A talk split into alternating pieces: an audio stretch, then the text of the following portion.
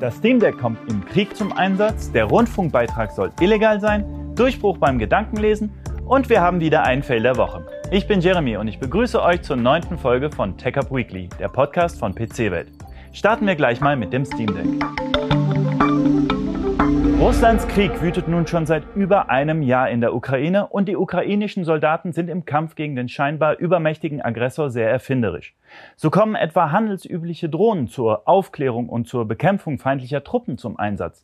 Und auch für Valve's Handheld Steam Deck haben die ukrainischen Soldaten eine militärische Anwendung gefunden. So wird der eigentlich für Spiele gedachte mobile PC zur Steuerung von MG-Ständen aus der Ferne genutzt. Das selber getaufte System entstand über eine Crowdfunding-Plattform, die nach der ersten Invasion Russlands in der Ukraine im Jahr 2014 gegründet wurde. Das System soll dabei helfen, Angreifer aus sicherer Entfernung abzuwehren.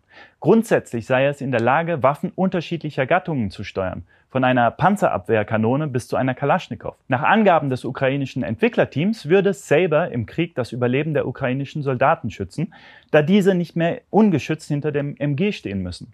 Ziemlich krass, wie man Gaming-Hardware noch nutzen kann, oder? Wenn ihr für die Ukraine spenden wollt, findet ihr in der Videobeschreibung oder in den Show Notes einen Link mit Infos dazu.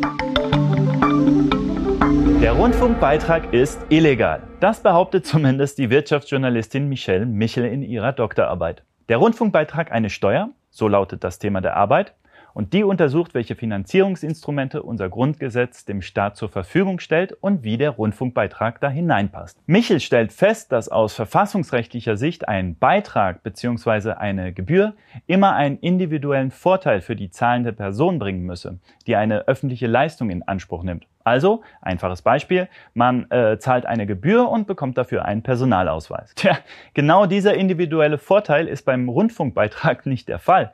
Denn der Zweck des öffentlichen rechtlichen Rundfunks liegt erstmal nicht darin, dass ihr umsonst Tagesschau gucken könnt, sondern, größer gedacht, die Sicherung der Meinungsvielfalt. Das liegt aber nicht im individuellen Interesse, sondern im Interesse der Allgemeinheit. Somit dürfe dieses Ziel nicht über einen Beitrag, sondern ausschließlich über eine Steuer finanziert werden. Frankreich ist letztes Jahr diesen Weg gegangen und hat den Beitrag durch eine Steuer ersetzt. Wäre das auch ein Weg für Deutschland? Es ist doch eigentlich egal, ob man jetzt einen Beitrag oder mehr Steuern zahlt.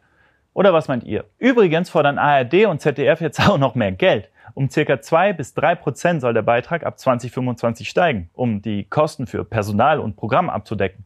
Das wären ungefähr fünf Euro zusätzlich pro Jahr. Wie denkt ihr über den Rundfunkbeitrag? Schreibt es mir in die Kommentare. Gedankenlesen ist eine beängstigende Superkraft und seit Jahrzehnten arbeiten Forscher daran, sie Wirklichkeit werden zu lassen. Jetzt haben Wissenschaftler besser als jemals zuvor erraten können, was ihre Probanden dachten und das dank neuester Computertechnik, der funktionellen Magnetresonanztomographie, kurz FMRT, und einer künstlichen Intelligenz. Die Forscher entwickelten einen Decoder, mit dem sie Inhalte von Geschichten wiedergeben konnten, die ein Proband im FMRT-Scanner hörte oder sich vorstellte. Wie krass ist das denn bitte?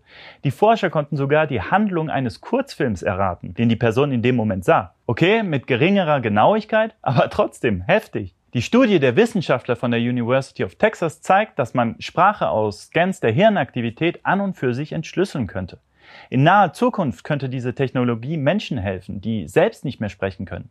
Das Gedankenlesen steckt noch in den Kinderschuhen, aber die Wissenschaftler haben jetzt einen großen Schritt nach vorne gemacht. Auch wenn die Technologie noch nicht missbraucht werden kann, sollte man sich jetzt schon Gedanken über Maßnahmen zum Schutz der mentalen Privatsphäre machen. Was haltet ihr vom Gedankenlesen? Ist es Fluch oder Segen? Schreibt es mir. Um zu erraten, wie es hier jetzt weitergeht, müsst ihr sicher keine Gedanken lesen. Kommen wir nun zum Fail der Woche. Und das ist diese Woche der Release von Star Wars Jedi Survivor. Der hat nämlich mit krassen Performance-Problemen für großen Ärger in der Community gesorgt. Am Veröffentlichungstag meldeten Spieler teils massive Fehler, insbesondere Abstürze und heftige Ruckler. Selbst auf High-End-Grafikkarten wie der RTX 4090 waren Frame-Drops an der Tagesordnung. Kein Wunder, dass der Titel zum Start auf Steam größtenteils negative Bewertungen hatte. Das hat sich zwar jetzt mittlerweile etwas gebessert, trotzdem bleibt mal wieder der fade Beigeschmack, dass selbst große AAA-Titel immer wieder unfertig auf den Markt kommen. Ich meine, wie viele Releases großer Titel wurden schon dieses Jahr verbockt? Also Hogwarts Legacy, Last of Us, jetzt auch noch Jedi Survivor. Einfach nur richtig ärgerlich und ein verdienter Fail der Woche. Wie steht ihr zu solchen bugverseuchten Spiele-Releases? Fühlt ihr euch da nicht auch leicht verarscht? Schreibt mir gerne eure Meinung in die Kommentare. Alle Artikel zu den heutigen News findet ihr wie immer aufgelistet in der Videobeschreibung bzw. in den Show Notes. Macht's gut, bis nächste Woche zu einer neuen Folge Tech Up Weekly.